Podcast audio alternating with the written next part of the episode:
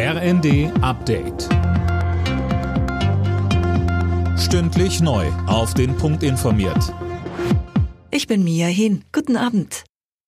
Bundeskanzler Scholz hat die jüngsten Äußerungen von Ex-US-Präsident Trump zur NATO scharf kritisiert.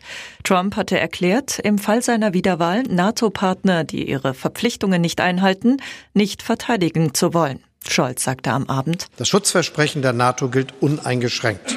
Alle für einen, einer für alle. Jegliche Relativierung der Beistandsgarantie der NATO ist unverantwortlich und gefährlich und ist einzig und allein im Sinne Russlands.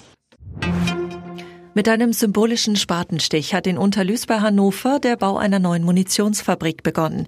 In gut einem Jahr soll das Werk des Rüstungskonzerns Rheinmetall in Betrieb gehen und auch Munition für die Ukraine produzieren.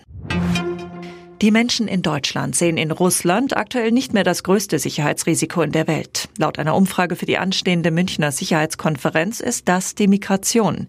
Mit Blick in die Zukunft bei Sicherheit und Wohlstand sind die Menschen eher pessimistisch. Unbegründet, findet Forschungsleiter Tobias Bunde. Es gibt keinen überzeugenden Grund, dass Russland gegen die Ukraine gewinnen sollte, wenn sich die Europäer und die Amerikaner zusammenraufen und die Ukraine langfristig unterstützen. Es gibt keinen guten Grund, dass unsere Gesellschaften sich nicht reformieren könnten, dass sie nicht wirtschaftlich resilienter werden. Das kann man alles politisch tun und ähm, würden zumindest hoffen, dass da in München eben die Debatten dafür auch genutzt werden können.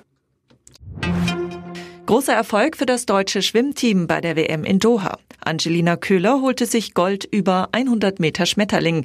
Sie ist die erste deutsche Weltmeisterin im Becken seit 15 Jahren.